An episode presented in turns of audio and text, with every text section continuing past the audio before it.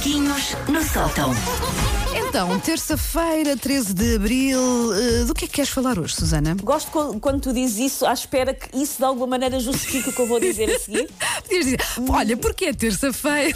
E ter Ah, e o que alguma eu tenho a relação. concluir é nada do Nada. que eu digo nunca tem relação com nada no planeta. Ah, É parte do meu encanto.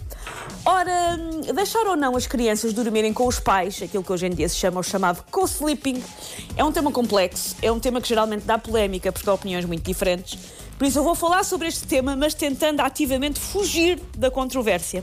Não que eu não seja uma brava corajosa, mas porque se é para meterem celeumas públicas, eu prefiro com coisas mais tchanã. Porque eu nos macaquinhos só metem chatices com ouvintes com coisas que, vá, não são assim tão importantes. Houve uma vez que não foi o Flar, foi o Flar ou foi a Broa ou qual é que foi? Foi a Broa. Foi a Broa. Broa da. Vintes, será? Sim, A exato. Broa da Vintes deu muita celeuma. Um senhor, não- eu acho que a Wanda estava de férias, eu estava sozinha com o Paulo. Um senhor que ficou muito ofendido com as minhas opiniões sobre o Pierrot, porque adora o Pierrot. E- Epá, eu só me meto em, polémicas. Os meus colegas de outras rádios metem-se em polémicas com figuras públicas, com temas Figuras de Estado. Com figuras de Estado. Eu o quê? Pierrots e broas. E broas, percebem? pronto, sim. E não, e, não, e não quero meter-me numa polémica hoje, pá, porque não acho que seja uma polémica que valha a pena pôr no CV mais à frente. Por isso, pronto. Portanto, dormir, hum, partilhar a cama dos pais com as crianças. Cada família é uma família, cada família tem as suas lógicas e as suas regras. Lá em casa.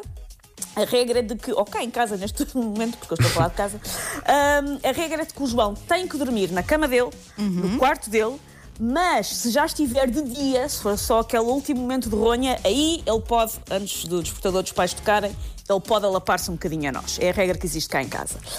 Ora, e o que é que acontece? Acontece que dormir com uma criança é horrível. Nós podemos. Ah, é fofo, Ai. o cheiro dos caracóis do meu filho. É, dormir com uma criança é adorável durante 7 segundos Exato. e doloroso durante 7 horas. Aqueles É pés, aquelas pernas nunca param quietos. é? Dormir com uma criança é ter eh, dedos dos pés entre as várias costelas. Sim, sim. Sim, sim, sim, sim, sim. Ali encaixado, como se já fosse. O meu sítio é aqui. Sim, sim.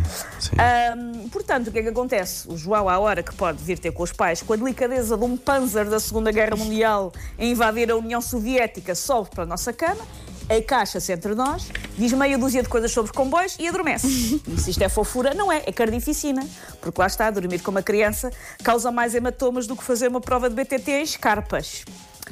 Portanto, um dos relatos mais assustadores, mas também mais certeiros de dormir na mesma cama que uma criança, que eu já ouvi, foi de alguém que acordou com um xixi no pescoço.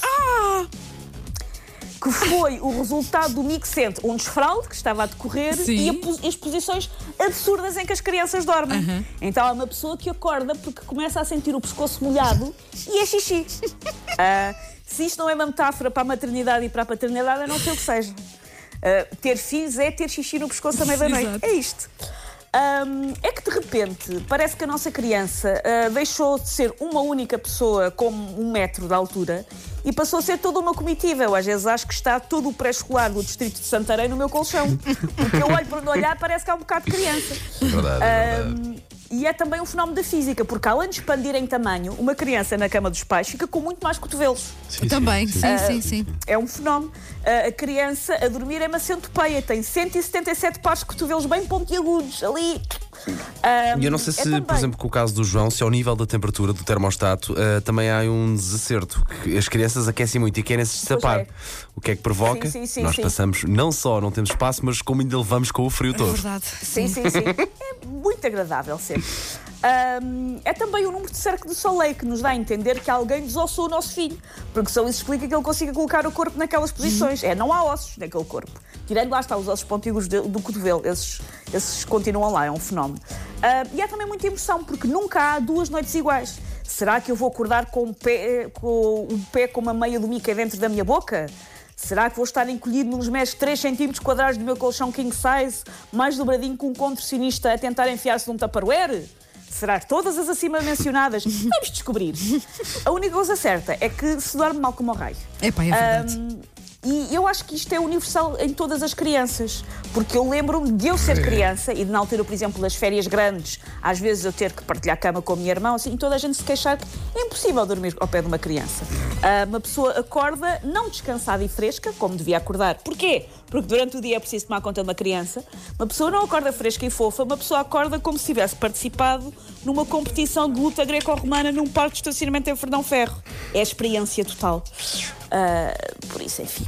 Eles nem no sofá são uma boa companhia, porque Não. se tenta estar no sofá com uma criança com uma mantinha, era como o Paulo dizia há pouco, destapam-nos a toda a hora. Pá, eu estou E assim- constantemente, não pus a manta, tenho frio. E, e cientificamente está comprovado que eles começam a ver o filme ao nosso lado, acabam a ver o filme, virados para nós, a fazer de nós um avião. Ah, sim, sim, Sim, sim, sim.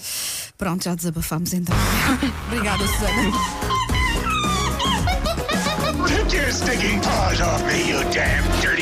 Macaquinhos no sótão.